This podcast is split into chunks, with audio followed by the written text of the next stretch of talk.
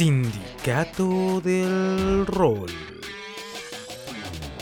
En este capítulo tendremos confusiones entre culturas y teleseries de los 90. Un estereotipo muy mal hecho que deja muy mal a la cultura romanepo.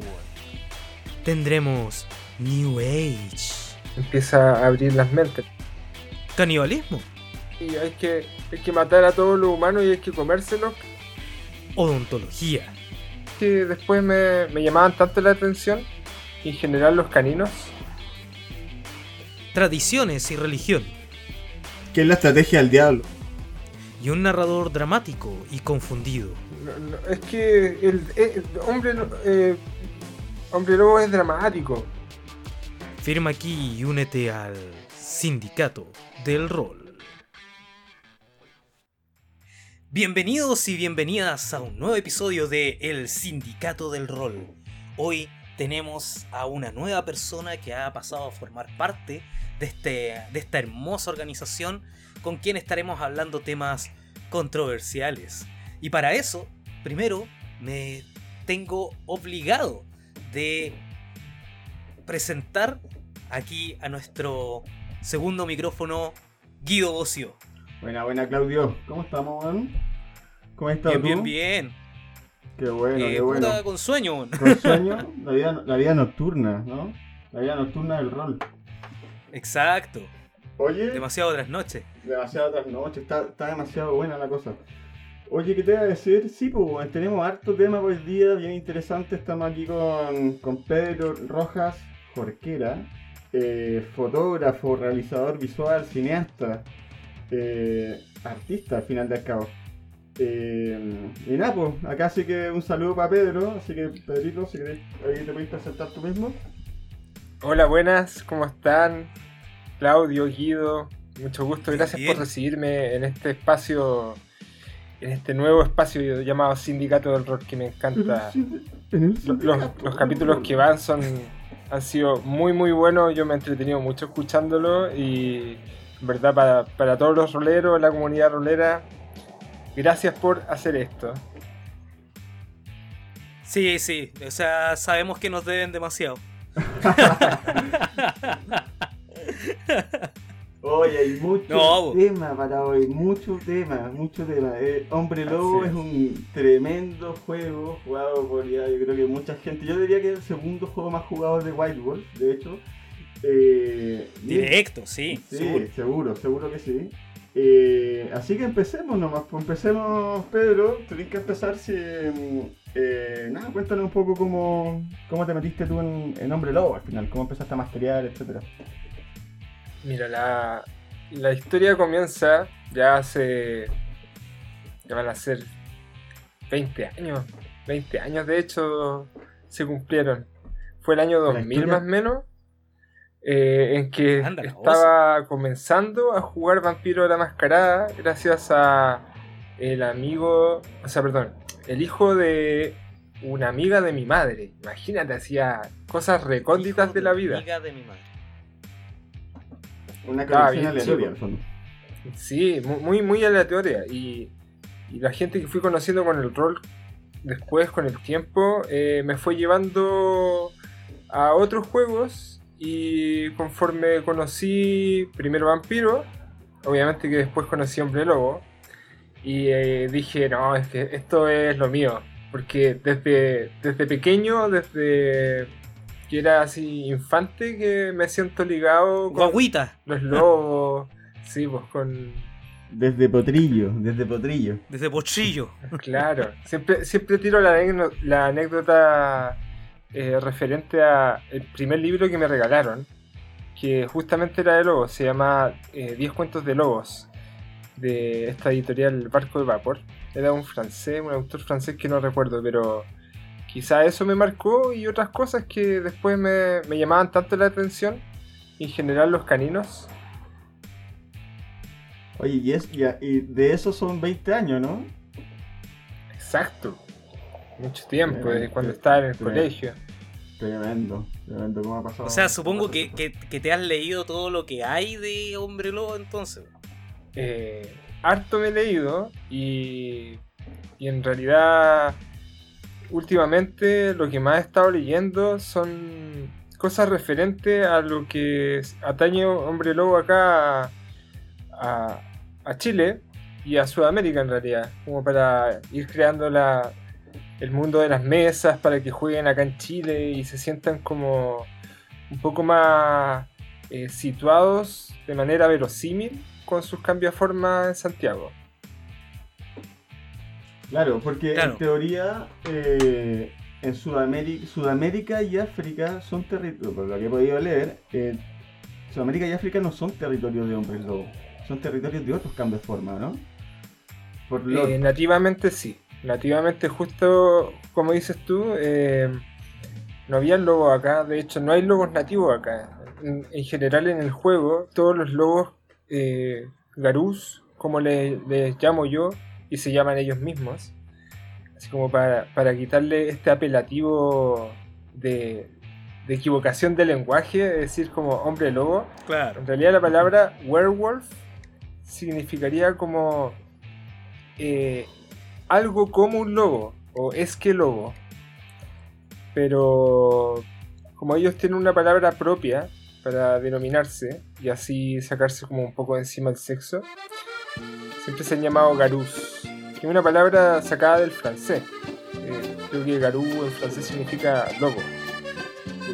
Sí, eso estuve también leyendo en mi investigación. Oye, yo me preparé para esta, Cuando, este dijeron eso, dije como, voy a poner una cancioncita francesa en ese momento. bueno. Oye, pero te preguntaba la cuestión de si qué tanto habéis leído porque al ir revisando con el con el guío uno se va encontrando con harta cosa rara dentro de. Hay harto tema, sí. O sea, yo, en verdad, eh, mi, mi, acercamiento personal a, a un lobo. Eh, nunca, o sea, yo nunca he jugado a un lobo, de hecho. Eh... Mal, pues de nuevo, Guido, de nuevo, de nuevo. La semana pasada es que nunca he jugado de ID, ahora nunca he jugado Hombre Lobo. Sí he jugado de ID, weón, ¿qué te Dios mío, Dios mío, ¿qué sucede? ¿Qué sucede? ¿Qué sucede? ¿Dónde están tus principios? El rolero que no juega rol. No, pues yo soy del mundo. No, los weones son chaqueteros. vamos a llamar el, el rolero fantasma. Sí. Y, me, y, me merezco, y me merezco esa, ese. Queda, queda. Sí, queda. queda. El rolero fantasma. Ahora. Eh, y con mi amigo, el querido Guido, el rolero fantasma Bocio. Oye, puta la. Oye, son chaqueteros los weones. al, al tiro detrás.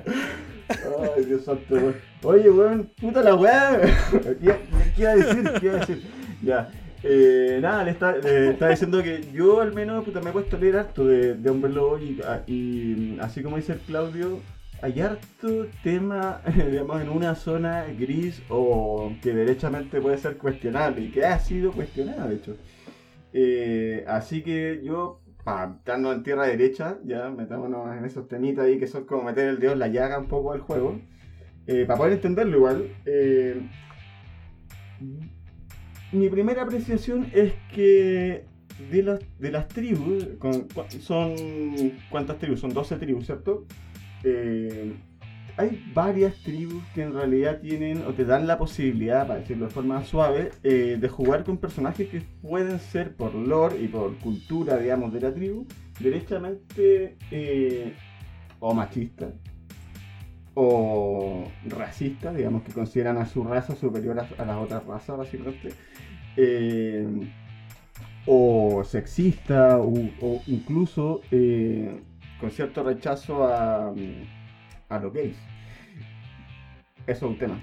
Eh, entonces, no sé, yo a lo mejor también yo creo que pequé un poco en mi investigación personal que también leí mucho comentario que está orientado a eso. Entonces al final eh, ahí yo quería pedir un poco tu, tu opinión o tu punto de vista, eh, Pedro, eh, para entender un poco eso, si están así, si no están así, y cómo... Eso. Y si tiene sentido también.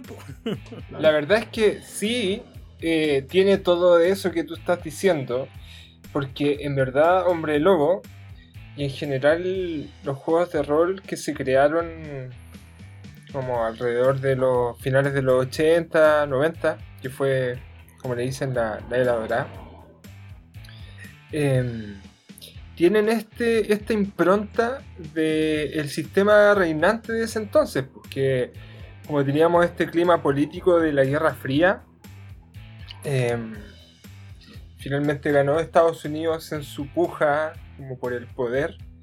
Eh, y esto mismo se reflejó en todos los juegos que salieron de la cuna estadounidense.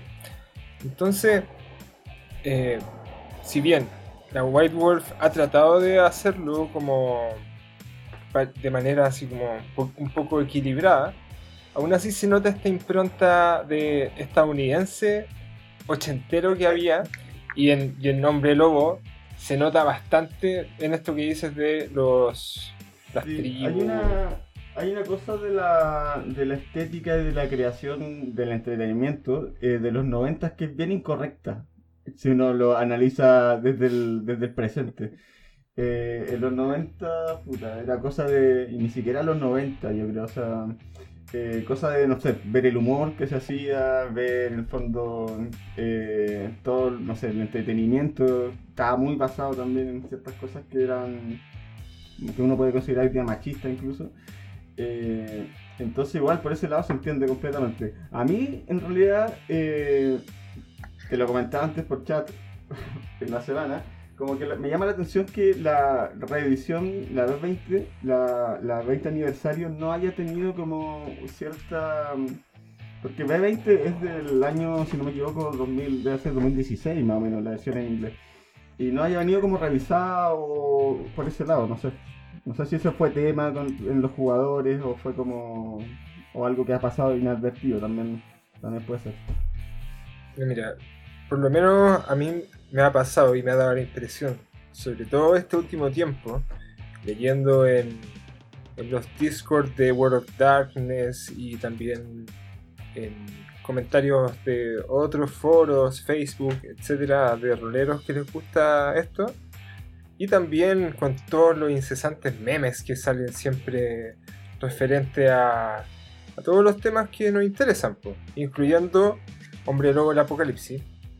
Em, se, denota de que a la gente, a los jugadores le preocupa esto, lo comentan, lo discuten, eh, pero en 20 aniversario creo que podría haberse hecho un, quizá un, granito más de arena para eh, explicar o dar a entender quizás de que en el futuro las cosas van a ir cambiando.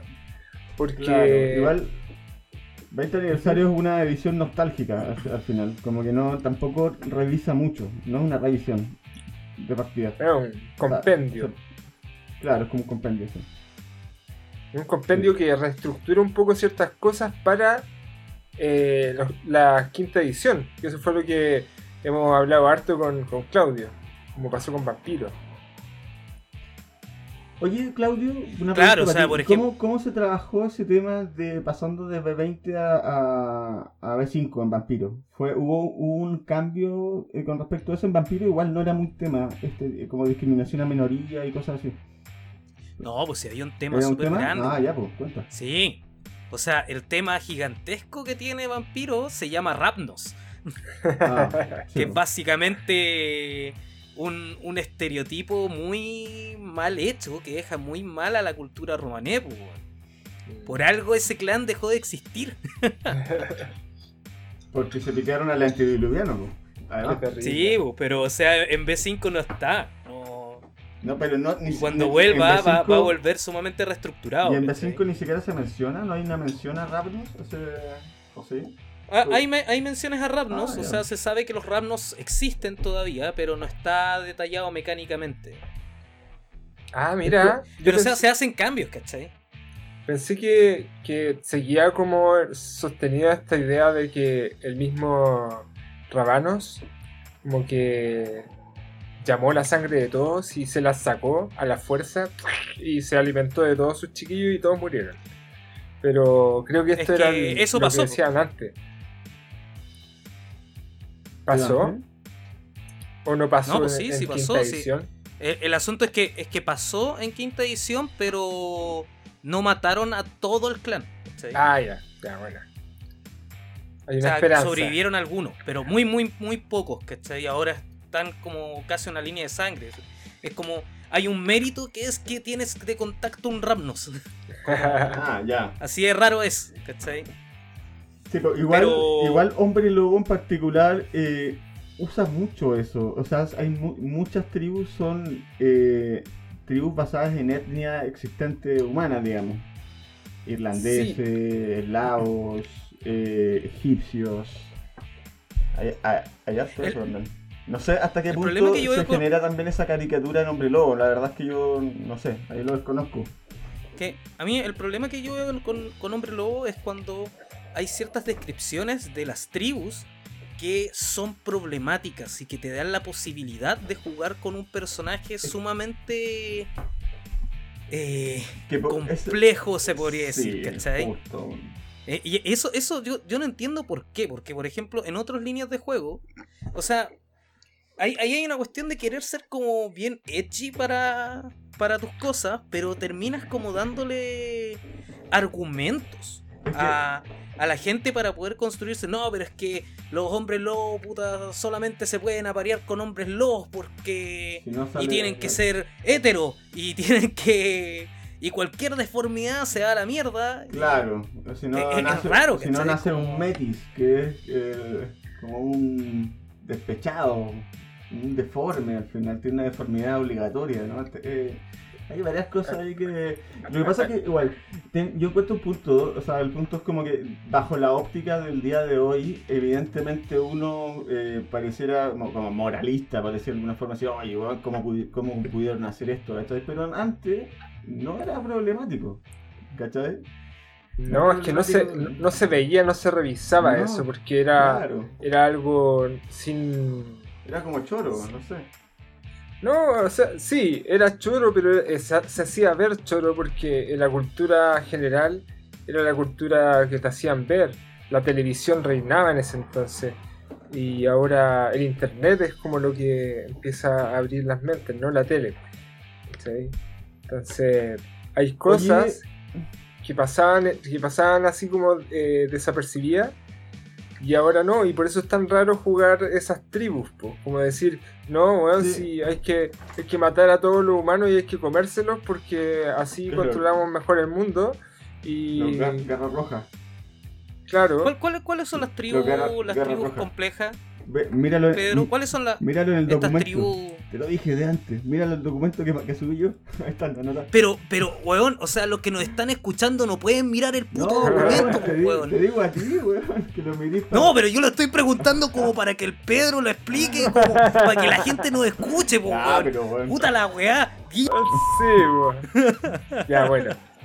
A mi gusto, las tribus encima voy a tener que poner pitos, weón. Vais a que poner pito y, y estoy planeando mi, ven- y estoy planeando mi venganza. Eso, eso lo bueno. bueno. Bueno, ya, Pedro, se, se descubrió todo, weón. Se reveló todo, pero igual dinos cuáles son las tribus problemáticas. Las tribus problemáticas. eh, yo creo que en gran parte, a mi gusto, son los garras rojas, los colmillos plateados. Eh, podría ser también los señores de la sombra. Y. mm,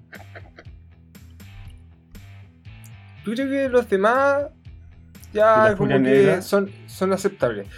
Yo, yo considero que las furias negras, las furias negras son un fenómeno que se aplica mucho en lo que es el mundo actual, sobre todo Chile. Porque Furias Negras son una respuesta eh, de antaño, eh, en este caso de las Garú femeninas de, la antigua Grecia, que tomaron como frente al machismo impuesto por los Garús de esa época. Y a mí me parece excelente de que esté reflejado esto en, la historia de Hombre Lobo, porque básicamente es el primer empoderamiento de la mujer dentro de una tribu, o sea, un- una nación de hombres lobos que tendía a ser machista. Sí, Ahora mí- eso es lo que tiene que cambiar. A mí lo que, me, lo que me pasa un poco con Nombre Lobo que encuentro que está todo así como muy eh, exaltado, todo. En el fondo, eh, está bien, ellas son como eh, feministas y todo, obviamente, o sea, si uno lo podría entender hoy día como feminismo, o de alguna forma así, eh, pero igual son en el fondo que rechazan al hombre de partida, eh, odian a los... A lo, entonces está como pasa como por un sedazo del odio igual, o sea, una si una furia negra tiene una... procrea un, un varón, digamos, eh, es castigada de partida. Es castigada y no sé, ahí hay un ritual, no sé, no, no Sí. sé más detalles, pero sé que, sé, que, sé que pasa algo en el fondo. Y me pasa igual un poco con el contexto general del juego, que, que si bien tiene un rollo que, que es la raja y es muy presente, además muy actual, que es en el fondo el cuidado de Gaia, ¿cierto? La, la madre tierra, la, la naturaleza. Eh, igual en el fondo la- las, las en el fondo la, la solución al ser hombre lobo eh, generalmente va a ser como un poco destructiva así como, como, vamos al choque es como ir al choque rato oye y ahí, ahí yo te, tenía, te quería hacer una pregunta bien interesante que es eh, ¿cómo manejáis tú esto? en el fondo si un jugador te dice oye yo quiero ser un, un garra roja por ejemplo tú decís no no podemos o tú decís ya pero tú eres un garra roja que que este que tienes un pasado no, no, no sé cómo lo manejáis No, mira, eh, me ha pasado antes, no ahora, porque ahora en las mesas actuales jugamos con ciertas razas y, tribus que son más ligadas como a, al Chile actual. Pero me, pasó antes, pues, que justamente eh, alguna vez le narré a un personaje garra roja que no tenía complejos con matar humanos.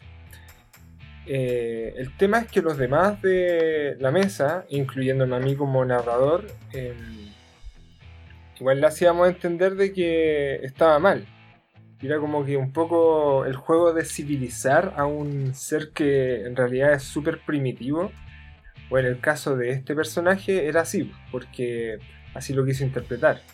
Pero en general, eh, lo que tú hablabas de, de que las tribus eh, o los hombres lobos tienden a ser exaltados, es por netamente culturas tribales que se fueron dando en distintos lados del mundo.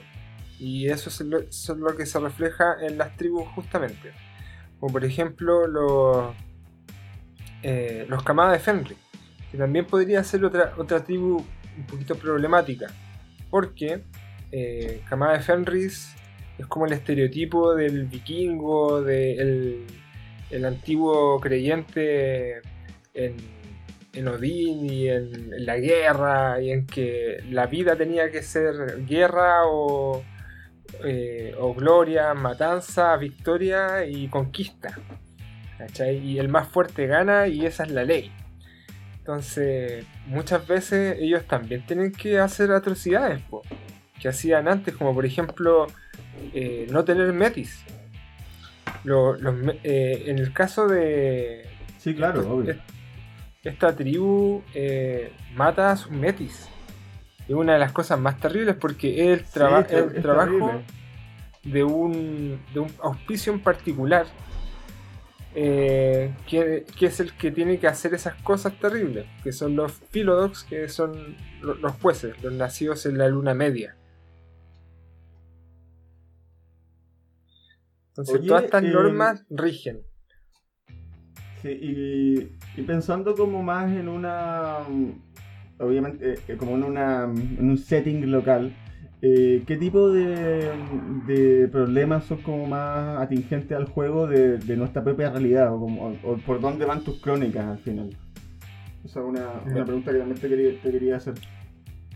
Mira, la- mis crónicas por lo general eh, las estoy planteando desde dos puntos de vista, o dos, puntos, dos focos por así decirlo.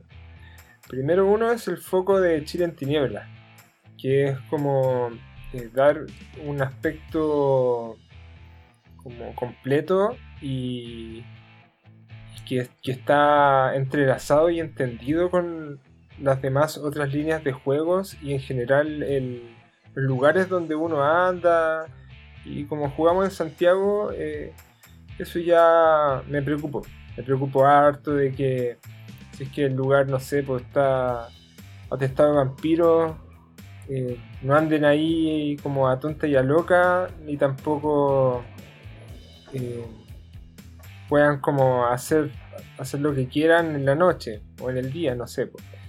Ahí va, dependiendo mucho de, por dónde anden los personajes.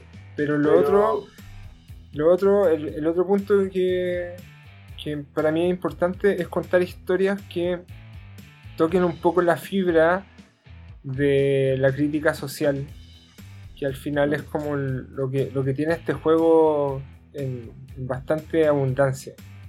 Lo uso al revés, por así decirlo, de, cómo lo usarían otras personas que, usan todos estos defectos de, que son machistas y son, eh, no sé, pues, asesinos, racistas, xenófobos, etc. A que en verdad hay razas y hay tribus que creen que eso está mal y que se tiene que redimir de alguna manera o de que existe mal en el mundo, que son las corporaciones o los políticos corruptos y mil otras cosas. Ahí, contamos a, los hijos de Gaia, ¿no? Y a los rodehuesos. Sí, exactamente, que son los dos más ligados a, a lo que es la gente, junto a los moradores del cristal, que están ligados como, por el lado de. Sí, pero por el lado de también de la alta, alta y media sociedad, por así decirlo. los rehuesos están ligados con la gente de la baja sociedad y los hijos de Gaia están como repartidos, pero por lo general como se ligaron a grupos más hippies. Los, hijos de Gaia son como los, los hippies cuicos, ¿no? Del juego. No necesariamente, no son tan pudientes como por ejemplo podrían ser los, Son como los surfistas, como, los surfistas del juego. Ya, sí, algo así. Algo así. Hijos de Gaia que nos escuchan. Y, yo, ojo que nosotros en, Chile en Tinieblas tenemos a, varios hijos de Gaia, incluyendo a Claudio que está ahí mirando y escuchándonos. Maldito surfista. Yo, yo, no tengo nada. Me, me vengué de ti, diciéndote surfista. surfista mi hijo de Gaia, mi hijo de Gaia no es cuico, no es hippie, es simplemente un animalista que pelea por los derechos sociales y viene de una familia acomodada, ¿ok? Eso es. Y de repente, ocasionalmente, le, gusta surfear, pero bueno. Y que puede, y que lucha, y lucha contra las causas sociales porque puede. es de las minorías. Está lleno de privilegios. Claro, está lleno de privilegios, pero. Ya, pues, bueno. Oye, eh... Oye, espérate, yo tenía una pregunta. Dale, dale. Que cuando estuvimos buscando información, me quedó resonando mucho el tema de la homosexualidad y el juego. Como que, según lo que vi, no sé si eso se mantendrá en ediciones ni de dónde sale, pero que la homosexualidad es como algo que creó eh, el Wyrm. O sea, es tabú completo. eso, eso, se sigue manteniendo. ¿Es así? Eh, ¿Dónde sale? eso, no, ya no se mantiene. Ya no es Eso parece, parece que fue en unas publicaciones de segunda edición. Creo.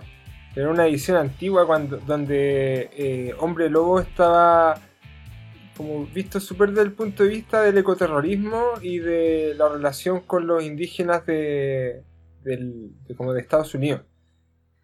Y antes como que no tocaban mucho las otras cosas porque conforme pasó, pasaron los años empezaron a ampliar un poco el, el esquema mundial. Antes era todo centrado en Estados Unidos. Entonces era, era, pucha, lamento decir esto para todos los, estadounidenses que me escuchen, pero era más gringo el juego. Claramente, hay dos, de hecho hay dos tribus que son norteamericanas de, partida. Igual hace sentido en todo caso por, la presencia, sí, por la presencia de lobos también, es como bastante obvio todo eso. Sí, pero, o sea, incluso si ya responde como la cultura estadounidense, ¿cachai? Cosas así. Pero... ¿Por qué se metieron con la homosexualidad? Eso es lo que no, me queda claro. ¿Por qué eso tiene sentido dentro del juego? Porque la letanía que tienen estos lobos, estos garú, eh, es una letanía que se, al parecer se fue modificando con el tiempo, pero actualmente aún es en ciertos aspectos conservadora. Eh, y hay cosas que hacen de que el juego te premie por ciertas conductas. El sistema de renombre, que en el tema de los Garú es la gloria, eh, el honor y la sabiduría.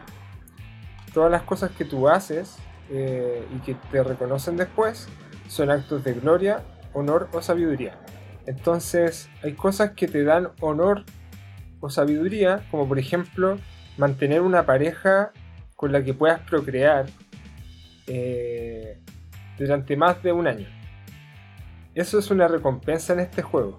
Y en B20, o sea, en, en Chucha la weá. Ahí ya, ya se pudrió todo.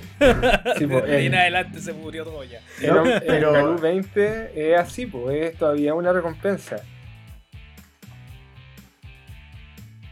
Claro, es que ese es el tema. Lo que pasa es que. Eh, y ahí lo controversial en el fondo es justamente eso: que en B20 todavía es una recompensa. Justo, yo creo que por ahí a, mí mi cuestionamiento, o cuestionamiento entre comillas, va como más por ese lado. El fondo. Eh, ya, no se corrigió. En el fondo, eh, igual los tiempos han cambiado y se, entiende dentro de todo que todavía cuando estaban publicando la edición 20 aniversario a lo mejor no fuese tanto tema. ¿ya? Lo cual igual evidentemente también bueno, está, no estuvo bien, pero bueno. Ahora lo que sería cuestionable a futuro es que la, que la versión quinta, que la quinta edición no, no tenga el fondo o venga también con estos ripios, eh, digamos, muy marcado. Ojalá que no. No sé si usted, ustedes que están ahí así los lectores de novedades de, de Mundo Tinieblas, eh, ¿saben algo? ¿Ha habido alguna noticia con, con respecto a eso? Del quinta edición de Hombre Lobo.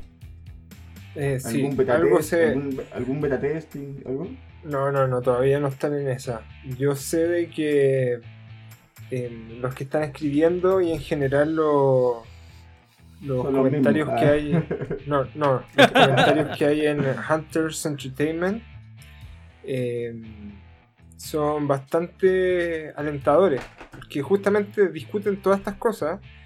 Eh, discuten el tema de, de los metis, por ejemplo, de que de hecho la palabra metis deriva de un, una jerga que le decían a unos mestizos de ingleses con, con indios, creo. Creo que de ahí viene la, palabra, es una palabra súper eh, xenófoba. ¿Cachai? Porque, bueno, básicamente era, una denostación racial la que se hacía al decirle a alguien metis. Entonces parece que esto será considerado y de que quizás los metis cambien, ya no sean tan, tan como no sé, quizás ya, ya no tengan deformidades o quizás puedan procrear, no sé. Yo, le, sacaría las deformidades, en verdad. Quizás lo dejaría mm. estériles.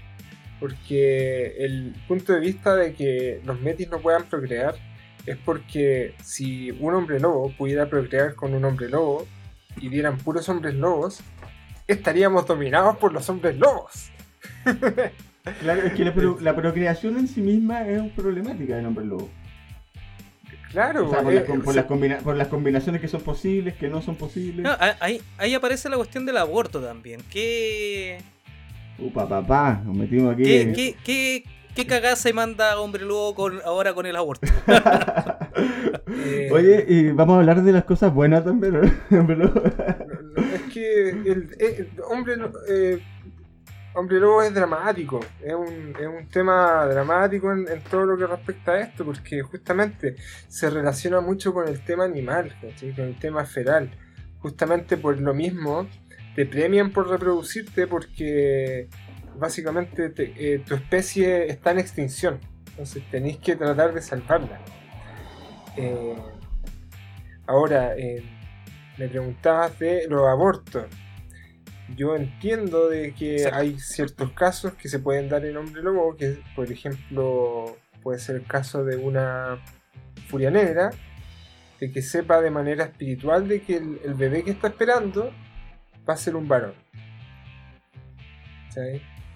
Y de que decida abortar este varón porque ya sabe de que en su, en su tribu o lo van a matar otras personas o simplemente van a tener que entregarlo a otro a otra yo creo tribu. que, yo creo que igual ese tipo de de ¿cómo decirlo? de betas igual dan posibilidades narrativas interesantes o sea digamos para narrar yo sabes, lo- digo pensando en, en narradores que se quieran empezar a meter a, en hombre lobo que en el fondo igual tú puedes pescar esta garra, garra, garra roja será ¿no? garra negra Eh, No, la fu- furia negra. La- perdón la furia negra Eh, y, a lo, y a lo mejor la furia negra eh, puta, quiere ir en contra de su tribu.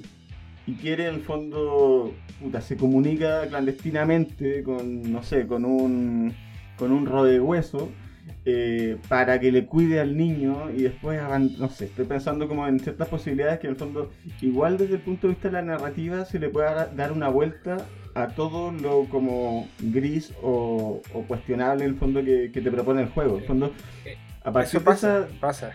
Sí, pues. Yo, o sea, ahora como que empecé a entender que, que, que el, el narrador tiene harto en juego acá. Porque una cosa es Uf. como tomar, tomar todo lo que te dan así nomás, pero lo otro igual creo que se le puede dar una vuelta. O sea, decir, oye, puta, estos weones son medio eh, supremacistas, pero mi personaje, que es de esta tribu, se arrancó junto con otros que no piensan lo mismo porque son relativamente jóvenes y tienen otro tipo de pensamientos por la misma juventud que tienen. eh, y están, no sé, pues, están siendo perseguidos por otros buenos de su propia tribu. ¿Cachai? Igual es interesante. Eh, eso sí, justamente se da. Es un caso muy eh, particular, pero se da de que las furias negras, por ejemplo, tengan hijos, varones, y se los entreguen a los hijos de Gaia, de los cuales son aliados.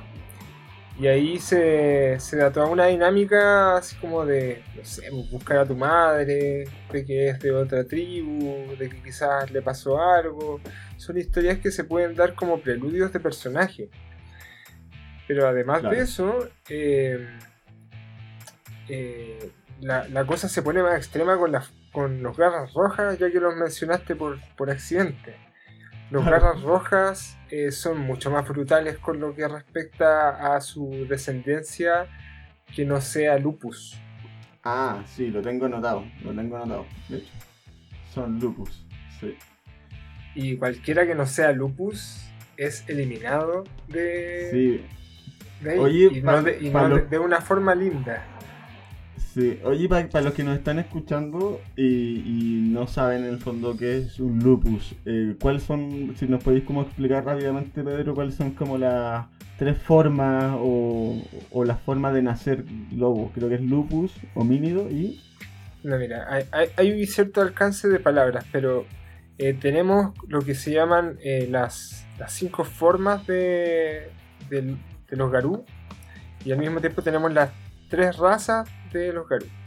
Las tres razas son los homínidos, que son los garús que nacen de humanos y nacen siendo humanos y tienen su Y primer se, dan cambio. cuenta so- y se dan cuenta sobre la marcha, que son hombres lobo, ¿no?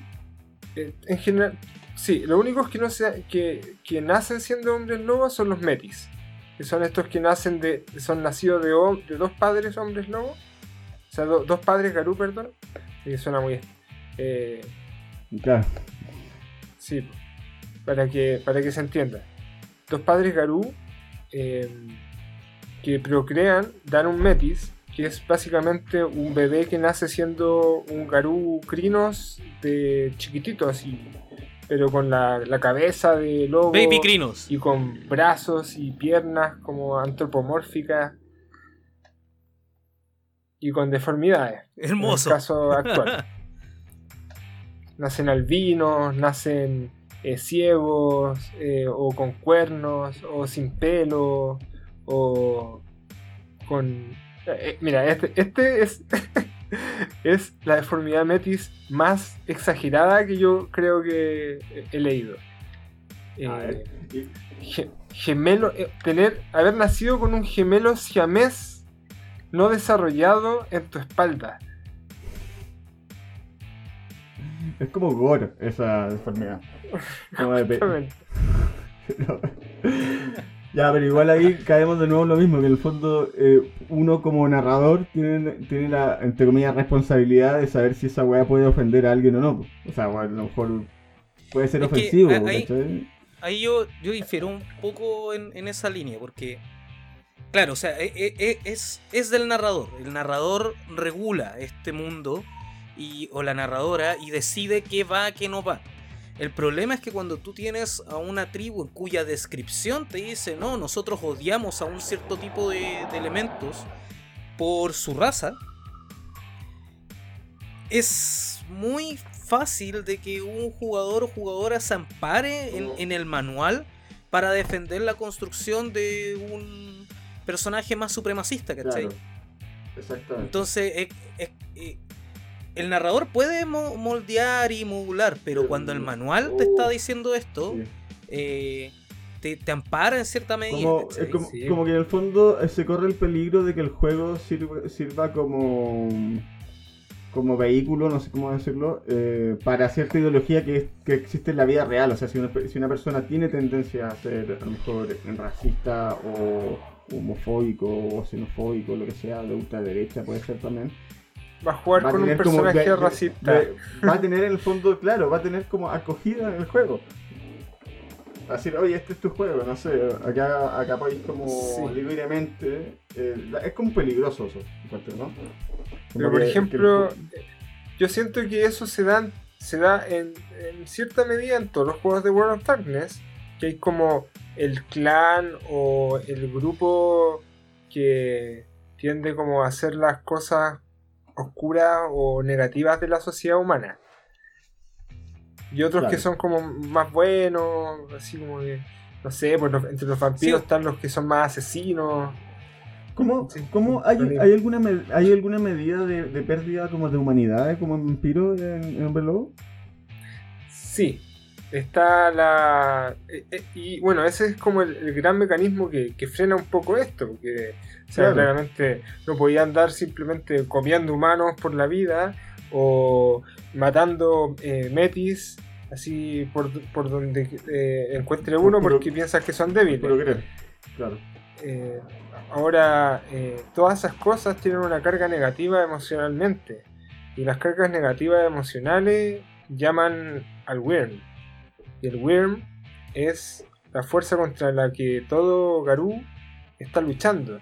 Bueno, no todo, pero la, gran mayoría de los Garú buenos eh, tienen como misión defender a Gaia del Wyrm. Y de la Tejedora también, pero en particular hay una gran obsesión contra esta guerra contra el Wyrm. Y justamente hacer cosas así trae Wyrm a tu, a tu vida y puedes quedar manchado. Así andáis matando y asesinando cosas que son inocentes, como un humano que no te, que no te hizo nada, pero, pero lo mataste simplemente por ser humano, eso te va a dejar marcado. Y conforme pase el tiempo y te vayas en esa, eh, básicamente vas a terminar siendo un danzante de la espiral negra o un garú corrupto eh, que todo el resto va a tratar de matar. Claro. Claro. ahí se pone el freno, entonces. Ahí se pone el freno. Exactamente. Exacto. Ahora, yo quería hacer otra pregunta porque, bueno, ya salía como en el, en el capítulo pasado, ¿cachai? Que. ¿Hasta qué punto puedes tratar un manual de rol como literatura? ¿A qué voy con esto? Que, por ejemplo, tú puedes decir, no, puta, el libro de Tolkien es altamente racista, ¿cachai? Pero el libro ya está. Como que ya fue escrito, ya el autor está muerto, entonces es una pieza de literatura que no, no, se le puede como ir a hacer cambios. En cambio, los manuales de rol se ubican en una. en un lugar medio gris. Porque no le pertenecen a un autor directamente, sino que le pertenecen a una compañía. Y estos son se van reeditando. Igual haciendo el alcance que también hay manuales de autores que son como indie, que, publican... Ah, sí, sí, sí, pero en el fondo, en este caso en particular, eh, ¿hasta qué punto podemos decir, no, pero que este, esta historia es propia de, la construcción de mundo de, de, los Garú? Y eh, el remover este tipo de, o reeditar este tipo de declaraciones tan, tan complejas dentro del manual. ¿Hasta qué punto se puede modificar? Es que yo creo que se puede modificar completamente, Claudio, para mí, yo, en mi, opinión, porque el fondo igual difiere de, una obra literaria. O sea, tú no podéis como ir a reeditar la, el, no sé, el Señor de los Anillos, para seguir como tu ejemplo, mi opinión personal, quitando ciertos párrafos, no se puede. En el fondo, lo que pasa con las obras literarias es que envejecen, envejecen de cierta forma. Hay algunas que envejecen bien y algunas que envejecen mal. Y muchas, y también ligándonos con un poco la conversa del, capítulo pasado, hay muchas obras de literatura fantástica que por el contenido que tienen hoy día ya no van a envejecer bien. No van a ser más consumidas en el fondo, ¿cachai? No... Y, pero el manual es distinto, yo encuentro. Es como que tiene la obligación de ser reeditado. Y tiene. Si es que va a tener revisión. Si, quieres continuar con, con el legado y con el juego, tienes que hacerlo con acorde a los tiempos modernos. Y esa es la misión de, en este caso, eh, Hombre Lobo quinta edición, que tiene que estar a la par con los tiempos de ahora y corregir todas estas cosas eh, en un cambio eventual de la historia, porque al final eh, lo que se habla es que la historia cambió bastante y de que la guerra ya se perdió, de que parecer el, apocalipsis ya, ya fue. Igual, igual podría ser también de que, de que eh, White Wolf eh, haga como un, un, borrón bien importante y renueve el lore así de forma drástica también se podría, me, imagino, ¿no? Ojalá no se dé. Yo por favor que, sí, por favor yo, yo, yo considero de que lo mejor es Ah, viste, viste, a, eso, eso era lo que iba, ¿cachai? es que es que puedes adaptarlo, puedes ir cambiándolo de manera orgánica, como quizás lo, ha hecho de buena manera Vampiro. Considero de que el paso intermedio de 20 aniversario a quinta edición eh, tiene una interconexión bacán si te ponía a leer los suplementos, como lo que hemos conversado del diario de Beckett y otras cosas. Claro. Eh, lo mismo me gustaría que pasara acá, que de maneras lógicas se explicara por qué estos eh, Garús dejaron de ser racistas, o por qué los Metis ya no son tan mal vistos, o por qué los espíritus ahora los favorecen, etcétera de repente también darle como más, más cabida a, a las otras razas cambiantes también, ¿no? Porque el fondo igual, yo por lo que he podido leer, igual las otras razas cambiantes hacen un contrapunto interesante en lo que es el juego, que en el manual básico no viene mucho, pero es súper interesante porque el fondo sí transmiten como otras formas de ver las cosas, siendo también de la misma, entre comillas, especie que ser cambia forma, pero en el fondo tenéis... Eh, cambia formas que son, no sé, pues, propiamente como más locales, digamos, con, no sé, africano, asiático, etcétera, o Sudamérica incluso. Eh, que igual ahí hay creo que una oportunidad bien, bien potente, ojalá que la aprovechen. Ya, aquí tenemos a, los Pumonca. Bueno, aquí harto de, de, de lore nacional hemos, hemos trabajado en Chile en Tiniebla. Eh, pero en particular aquí uno se tiene que fijar en la fauna y decir al tiro, pucha, tenemos muchos pumas en la cordillera. Y en general aquí fue y es tierra de pumoncas. Pero la historia de, Hombre Lobo se encargó un poco de, de, borrar eso. a favor de, concentrarse en la historia de, de los lobos que están como en Norteamérica y Europa. Y eso se explica con los acontecimientos de las guerras de las rabias y la guerra de las lágrimas. La guerra de la vergüenza, todo eso. Son como nombres muy poéticos. Eh, eh, eh, explícanos estos nombres tan poéticos y hermosos. La guerra de las lágrimas, Claudio. Qué bonito suena, ¿no? Sí, la guerra, la guerra de la rabia, que está dividida en, dos guerras, consta de la primera vez que los el Garús eh, usaron sus garras y colmillas y colmillos en contra de sus hermanos, sus primos cambiaformas, los otros Fera. Esto se especula mucho de por qué se produjo, por qué es que los Garús atacaron a todos los otros. Eh, y hay varias aclaraciones respecto a eso en distintos suplementos, manuales, pero al final fue un conflicto político tan humano, tan... Eh, así como literalmente fue casi como una, guerra mundial. Porque eh, si bien los climas estaban tensos siempre entre los Garú y las otras razas cambiantes, porque los Garú se habían tornado muy eh, como egocéntricos, ellos siempre decían que eran los más aptos para defender a Gaia y menospreciaban a, a las otras razas cambiantes. Pero al mismo tiempo habían otros que se estaban corrompiendo y en particular un mensajero de la paz que fue a entregar un, un Garú eh, colmillo de plata, que fue a entregar un mensaje de paz a un territorio en, creo que era en Medio Oriente o en África, fue interceptado por un naga corrupto que lo vio. No, un naga. Naga. Ah, naga, ok, perdón. Sí, los, naga, para la aclaración, son los cambiaformas serpiente. ¿Ya? Y existen, vienen por lo general de culturas que están en. Egipcia, ¿no? Eh, sí, pero también en Asia en general y también en América. Pero en este entonces era en Asia y Medio Oriente, creo. Y la, cosa es que se encontró con este Garú, este Naga, y lo mató. Lo mató de manera premeditada. Y esto causó el estallido de la guerra. Ándale. Sí. Y ahí fue cuando los colmillos plateados dijeron, no puede ser que nos manden, nos maten al mensajero de la paz, los vamos a matar a todos. Estamos, hablando que, la, que la historia que nos estáis contando es una historia prehumano incluso, ¿no? Muy, muy antigua. En particular, esto es no, puede ser prehumano, pues, la wea idiota. ¿Cómo hacer prehumano? Es que hubieron guerras prehumanos, pero, pero eso, sí, pero, eso pero claro, otro Claro, pero es como, el fondo que yo mismo me cuestioné y me pregunté cómo hacer prehumano si tenés que tener la, la, forma humana para poder transformarte en humano.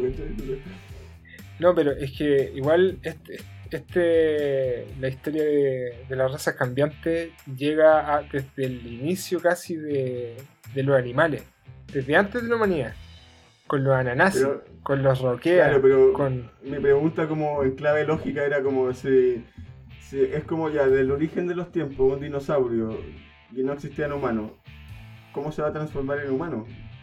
Es que ganaron la forma homínida después, por distintos ah, motivos. Ya, ya, perfecto, ahí ya queda suerte.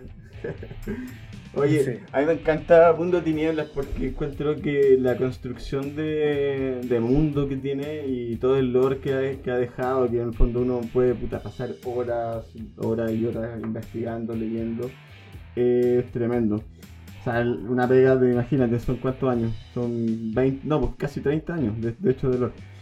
Eh, pero claro, o sea, uno advierte todo esto que estuvo hecho con una óptica que en ese momento era, era correcta, eh, pero el día, claro, se obligan a que tienes que tienes que hacerlo, no, no sé, de alguna forma. A mí, mira, sí, o sea, me parece me parece correcto desde un punto de vista literario el, el tema de la guerra de la rabia, porque pone en la posición de eh, el, como el bravucón, por así decirlo, de las razas cambiantes a los garú. Y eso les pone las cosas muy difíciles. Ahora, ahora es difícil ser un garú, más que antes. Todos te odian, básicamente. Todos, todos saben que tu familia, tu tatarabuelo, asesinó a las familias de los demás y que fue un cabrón y que andaba comiendo humanos y mil cosas más. Entonces te, miran con recelo. Es como un poco lo que, le lo que les pasa a los romaní en, fuera de, Rumania, que los, miran y digan, dicen, ah, no, ellos eh, me van a hacer algo, son embaucadores, etc. Y está su ese, ese miedo inherente a, a que te hagan algo. Y pasa lo mismo con todos los garú, aunque quieras ser bueno, te van a mirar con un prejuicio. Claro. Oye, tremendo. Buena, al final, buena conversa nos hemos mandado. Al final, el principal enemigo de los Garú son los propios Garú. Exacto. Yo te iba, sí. te- te iba a decir lo mismo, te iba a decir, oye, eh, el Wyrm pareciera ser ellos. Secundario. No, la cagó. Está- El Wyrm actúa como un, un veneno, como una ponzoña. Y así es como ha envenenado a la nación Garú, confundiéndola y llevándola a decisiones equivocadas, como el genocidio, como. eh, que, es la, que- que es la estrategia del diablo, la confusión. Justamente, y, a- a- eh, eh, y- y eso es, y así, así ha sido toda la intriga política dentro de las mismas razas cambiantes y, y las tribus. Por- Por ejemplo, la- las tribus americanas, ellos estaban como mucho más claros con respecto a, a todo esto. Compartían con los indígenas de acá hasta, hasta largo tiempo. Cuando llegaron los, los americanos, o sea, perdón, cuando llegaron los europeos a invadir, ellos tuvieron un conflicto ahí netamente abierto y, se mataron. Y, y bueno, todos saben lo que pasó en la historia, po. Y justamente eso fue lo que pasó en, en Hombre Lobo, po. Dominaron los europeos y esto despertó a perdiciones y a aspectos del Wyrm que estaban dormidos y bueno, todo por culpa de los Garus. Así que sí, los Garus son los peores enemigos de los Garus. Oye, eh, pucha, yo creo que ya estamos llegando al final de este entretenido episodio, así que eh, vayamos cerrando y vamos a que nos digas qué nos recomiendas ah, para leer a los que están escuchando o para ver, para la, la, la weá que queráis. ya, el, el momento de la recomendación. Hoy Claro. y, y- y justo se cayó Guido. Sí, volví. Eh, Se, ca- se cayó en el momento de la recomendación. A ver, yo, yo cosas que recomiendo, que pucha, en general tengo en mi, en mi biblioteca, voy a recomendar un manga. Yo sé que es un manga que a muchos actualmente ya, al igual que a mí me, me fanatizan, y es Berserk. Porque Uh. Berserk es una radiografía un poco más antigua, como diría como de, de edad, de, de edad oscura, de todo lo, lo que es esa, esa época de mundo de tinieblas, eh, de lo Ya. que es el mundo de tinieblas eh, y cómo se va ah, metiendo en el mundo humano. A mí me, me gusta mucho el aspecto de Berserk de mostrar esto, porque Berserk parte eh, netamente con guerras, con eh, conflictos medievales, así como muy históricos. eh, Bers- con- Berserk es tremenda. Yo vi una animación de Berserk hace muchos años, hace unos 5 años, una película, se echa un poco en animación anime 3D eh, y me dejó muy flipando. No sabía que tenía un manga, de hecho. Y después me quedé buscándolo, pero nunca más vi la lo siguiente, pero era muy buena, muy buena. No, es tremenda. eh. Y, y- y una historia de traición tan, pero tan, pero tan, pero tan terrible. De verdad. Que a mí, me- hasta el día de hoy, me deja así como con el corazón apretado. Porque eh, eh, es una, un drama, pero de nivel tremendo, colosal. Y todo relacionado con el mundo de tinieblas, con demonios, con eh, fantasmas, seres del Wyrm y mil otras cosas y un humano enfrentando todo eso. Oye, yo le voy a dar una mirada. Hoy se escucha súper bueno. ¿Tú, tú lo leíste? No, no, no, ni siquiera sabía que existía. Por favor, eh, eh, échenle un ojo porque si bien hay mucha gente que como que es bien sensible con estos, temas así como un poco crudos, eh, para todos los que entienden la naturaleza de- del manga japonés y, qué tan crudo puede ser un seinen, eh, es muy muy muy recomendable. Si por algo, por lo mismo hay animaciones del tema, hay juegos, en general la historia es, es muy buena, así que se los recomiendo. Muy muy recomendado. Tremendo, Pedro. Oye, yo los quiero invitar a que vean el, el Instagram de Pedro. Rojas Jorquera Fotos, tremendo. Pedro es tremendo fotógrafo, yo soy muy fan de él, siempre se lo digo. Eh, así que pásense por su Instagram, pónganle unos likes. Y no, muy bueno, tremendo. De- de- muéstrale un poquito de amor. Claro. Gracias. No, tremendo, sí, muy, muy bueno. Así que yo, de hecho, yo tenía pensado, tenía con eso en mi mente, como recomendar tu Instagram unas fotos muy buenas, muy buenas. Sí, ahora se vienen unas fotos increíbles. Pronto en, en octubre se va a estrenar una de las últimas películas en las que trabajé.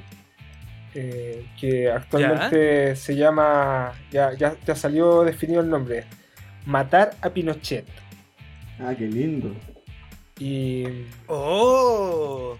y nada, pues yo estuve haciendo Me las fotos gusta. fijas de eso, así que apenas se estrene van a empezar a ver las fotos de tremenda película de, El sindicato Director- aprueba el nombre. Así que hay que, hay que puro verla ahí después cuando se estrene. Qué buena, qué buena. Oye, Napo, tremendo capítulo, muy buena conversa. Creo que llegamos a harto, o sea, eh, desentrañamos harto el juego, nos metimos ahí con nuestra intención de este, de este programa al final, pues meterle un poquito el dedo en la llaga a, a los juegos, ver cómo nos afectan al final. Eh, y creo que lo hicimos completamente. Así que muchas, Sí, sí. muchas gracias, Pedro. Sí. Oye, a, a todo esto quería decir que a todos los que no les gusta que digamos como sí, que Pinochet muera, sí, que acá en esta no hemos película, dicho pues eso. y, no, y no lo dijimos, dijimos que aprobamos el nombre. Una, Ya, otra, sí, sí, en nuestras conciencias yo creo que... tenemos clara nuestra línea Claro. de pensamiento acá. Claro. Pero un buen nombre, muy marquetero. por lo demás. ¿Viste? Ya, pues, oye, entonces vamos vamos cerrando. ¿Quieres dar unos saludos, Pedro? ¿Algo para finalizar? O sea, saludo a.